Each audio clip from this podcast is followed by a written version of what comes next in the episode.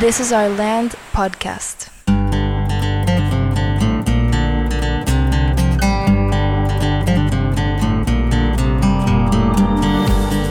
Esto es This is Our Land podcast. Estamos en el episodio 9. ¿Cómo estás, Alejandro? Muy bien, ¿y tú? Bien, gracias. Retomando un poco lo que platicamos en el episodio pasado, eh, hablamos sobre las etapas de la moral según Lawrence Kohlberg, el psicólogo de Etados Unidos, y está algo relacionado con lo que me toca ver en la próxima semana, entonces te puedo platicar un poco lo que sigue para mí en la próxima semana o si tú quieres resumir un poco lo que tú viste en la semana, también podemos hacer eso y luego construimos sobre eso. Sí, nosotros trabajamos sobre las diferentes disciplinas de, de las ciencias sociales. Sí. Principalmente vimos cómo las ciencias sociales ayudan a resolver problemas y pusimos, vimos diferentes ejemplos de que antropología, de sociología, y puse un ejemplo de cómo la comunicación tiene que ver también como con esta, es una parte de las ciencias sociales, es una disciplina de las ciencias sociales que busca solucionar problemas también. En este caso les conté un caso real de un proyecto que estamos trabajando de Aslo Regio.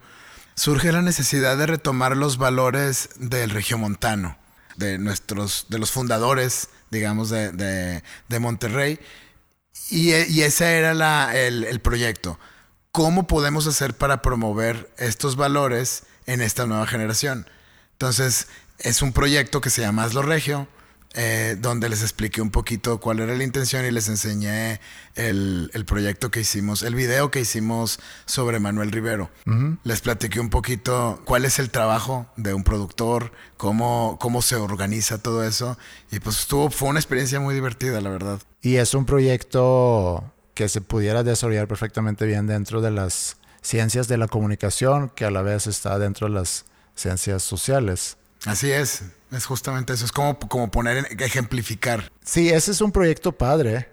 Digo, pudiera, pudiéramos criticar el por qué regresar a retomar algo que ya pasó, pero también creo que brincando a otra ciencia que sería la historia, eh, de analizar la historia para a lo mejor no repetir lo que hicimos mal, y tratar de repetir lo que en su momento se hizo bien, porque lo que, lo que sí se trata de, de comunicar con este proyecto es que en su momento hubo personajes aquí en Monterrey que no solamente fundaron industrias importantes que ayudó al Estado y al, a la ciudad a prosperar, al país inclusive, pero que a la vez se preocupaban mucho por el bienestar de la gente. Exacto. Con la creación de instituciones educativas, centros de salud, de recreo, etcétera, que daba la oportunidad a la gente a tener una vida más digna que también es algo que platicamos hace unos episodios atrás hablando de los,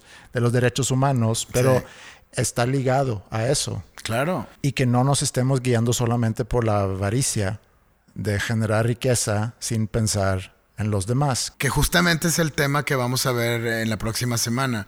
Es, vamos a hablar de, de las diferentes teorías sociales, específicamente del individualismo. El individualismo enfatiza la dignidad moral del individuo.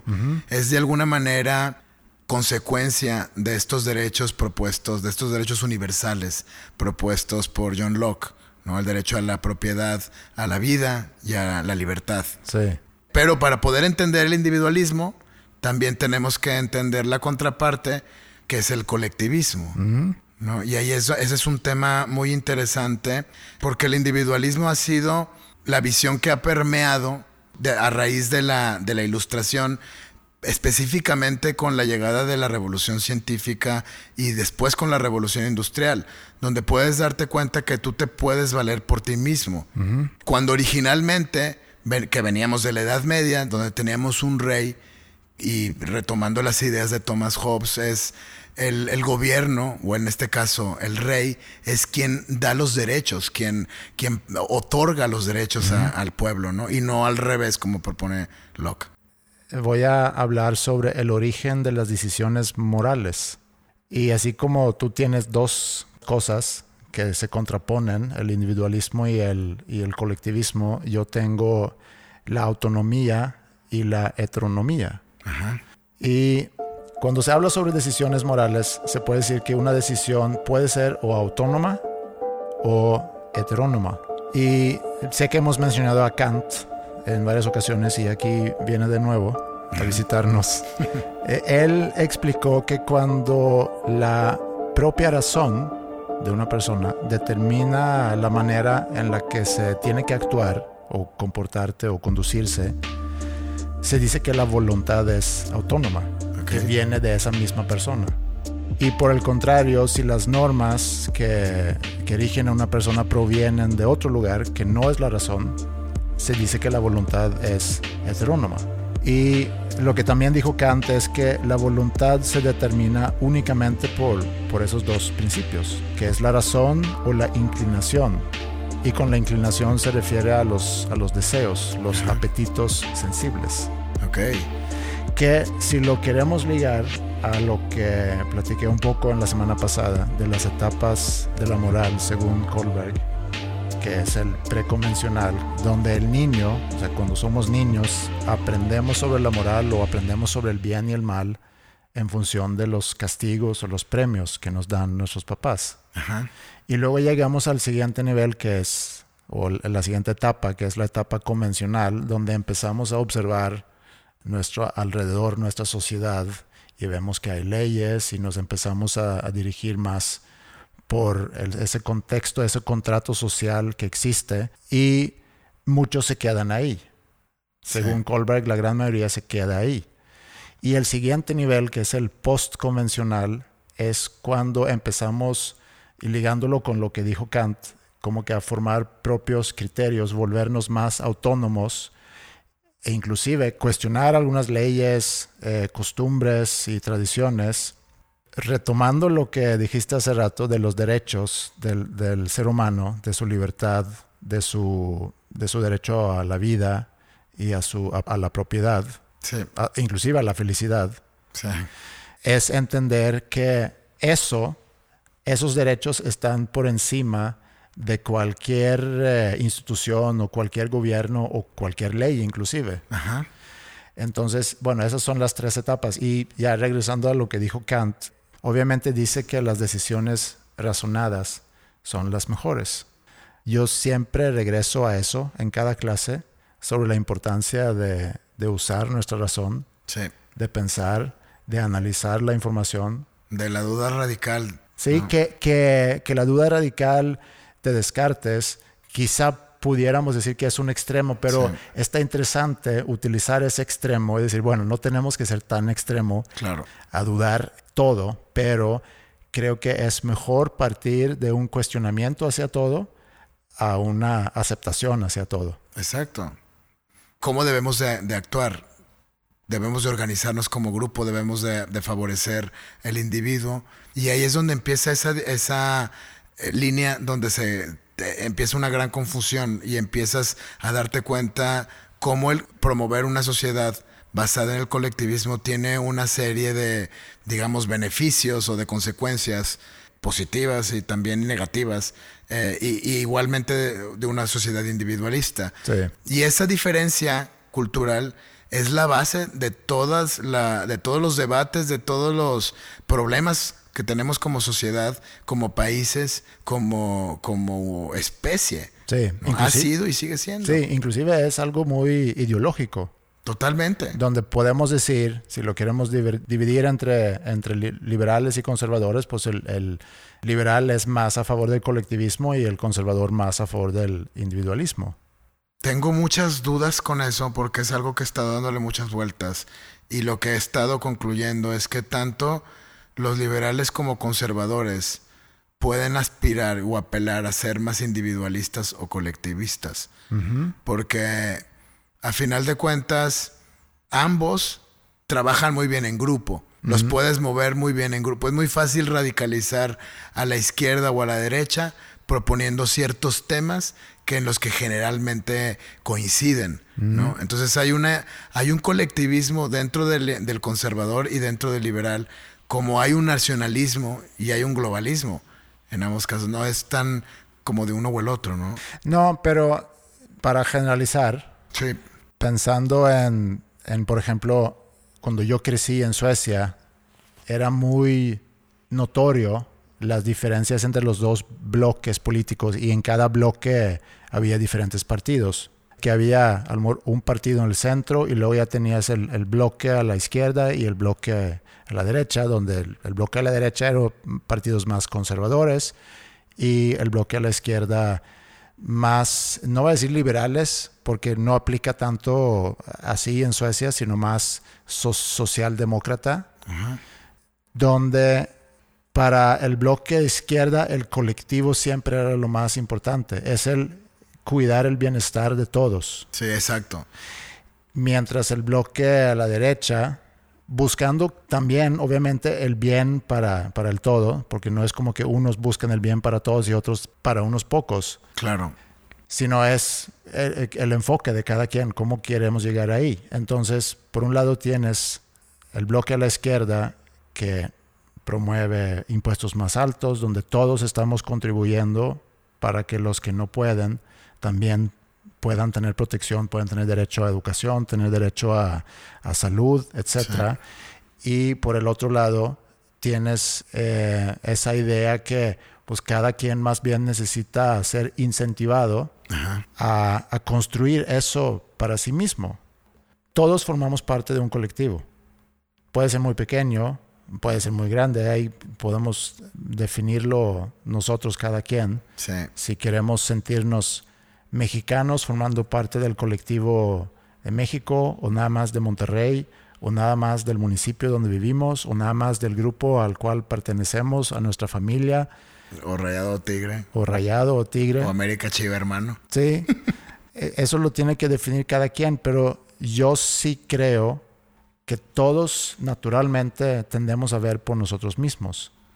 Y quizá conforme vayamos construyendo nuestro moral, regresando a lo que decía Colbert sobre las etapas y llegando a la etapa del post convencional, donde reconocemos los derechos de las demás personas y donde empezamos a actuar pensando en los derechos y respetando los derechos de las demás personas y estás reflexionando ojalá sobre cómo tu comportamiento tus deseos y conductas pueden impactar en, el colectivo. Y yo creo que lo que es muy interesante de este concepto, de, esta, de este individualismo como teoría social, que otra vez retomando el concepto de la ciencia social es muy amplio. Lo podemos analizar desde el punto de vista meramente de cómo interactuamos como sociedad, también como lo acabas de decir desde un punto de vista político. Lo podemos observar desde un punto de vista económico e histórico. Eh, si nos vamos al origen, difícilmente podrías promover una comunidad individualista cuando necesitas absolutamente de todos para sobrevivir. ¿no? Claro. ¿No? Es un proceso, es una, una evolución. Es fácil entender por qué eh, a, raíz de la revolución científica, eh, a raíz de la, de la revolución industrial, de, de, todo este boom de empresas, empresarios, de, de, riqueza, de poder demostrar que te puedes valer, al menos económicamente, de tú mismo, sea tan importante al día de hoy.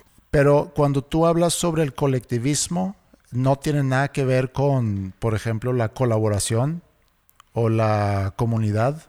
No, de hecho, eh, las referencias más bien tienen que ver con el poder del, de, digamos, del grupo sobre el individuo. Es decir, el individuo puede ser sacrificado por un bien común, por ese bien común que define el grupo, por la causa, por la ideología. Y es algo que se ha practicado y se practica al día de hoy, ¿no? El, hecho de el, terrorismo, los sacrificios que hacían los mayas, pues es de alguna manera eso, estoy, estoy sacrificando a un individuo por el bien de todo el grupo. Pues es más fácil generalizar y actuar en grupo que hacerte responsable y asumir las obligaciones que implica ser un individuo. Sí. Escuchaba un cuestionamiento hace rato que estaba leyendo sobre el tema que decía que si el término de grupo es real o es un concepto. Y hacía la referencia al bosque. Tú no puedes ver un bosque. Tú vas al bosque y vas a ver árboles, vas a ver hojas, pero no vas a ver un bosque. Y, la discusión era esa, de un grupo se vuelve algo muy conveniente para poder promover ideologías. Sí, sí. Puedes ver el bosque si te subes a una colina o si te subes a una montaña o si estás en un avión volando sobre el bosque, puedes ver el bosque. Yo creo que el punto aquí es que estando ahí, estando adentro del colectivo, no puedes ver el colectivo en sí. Exactamente. Renuncias eh, de alguna manera a ser un individuo y, formas parte de un concepto que propone, fomenta, promueve o, vive de acuerdo a una ideología. Que para relacionarlo otra vez con, con lo que yo estoy viendo en este momento, y tratando de relacionarlo, a ver, igual tú me ayudas si no lo estoy logrando, pero hablando otra vez sobre la autonomía y la heteronomía. ¿Te acuerdas cuando eh, hace unos episodios platicamos sobre los experimentos de Solomon Ash? Ajá. Y cómo tendemos a ser borregos porque no queremos pensar.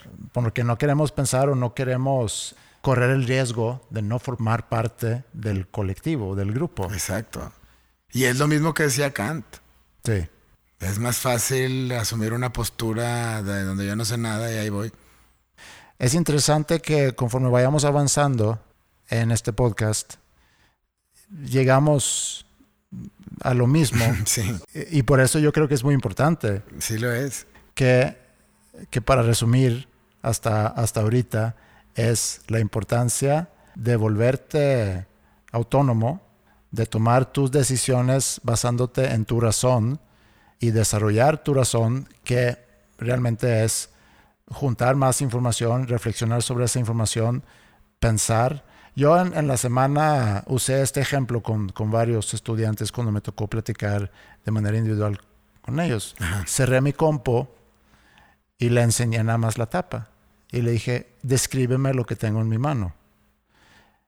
Eh, dice, no, pues es como una, se ve como una, una tapa, tiene una manzanita, sin decir qué marca de compo es pero tiene como una manzanita y se ve plateada. Ok, eso es toda la descripción que tú puedes dar de lo que yo tengo en la mano si no buscas más información. Sí. Ahora volteala. Ah, pues tiene cosas abajo, entonces me hace pensar que es como que una cajita y luego ya si sigues investigando te das cuenta que la puedes abrir y ves que hay un teclado, ves que hay una pantalla. Y que se prende. Y que se prende y que puedes meterte ahí y puedes buscar hasta información. claro.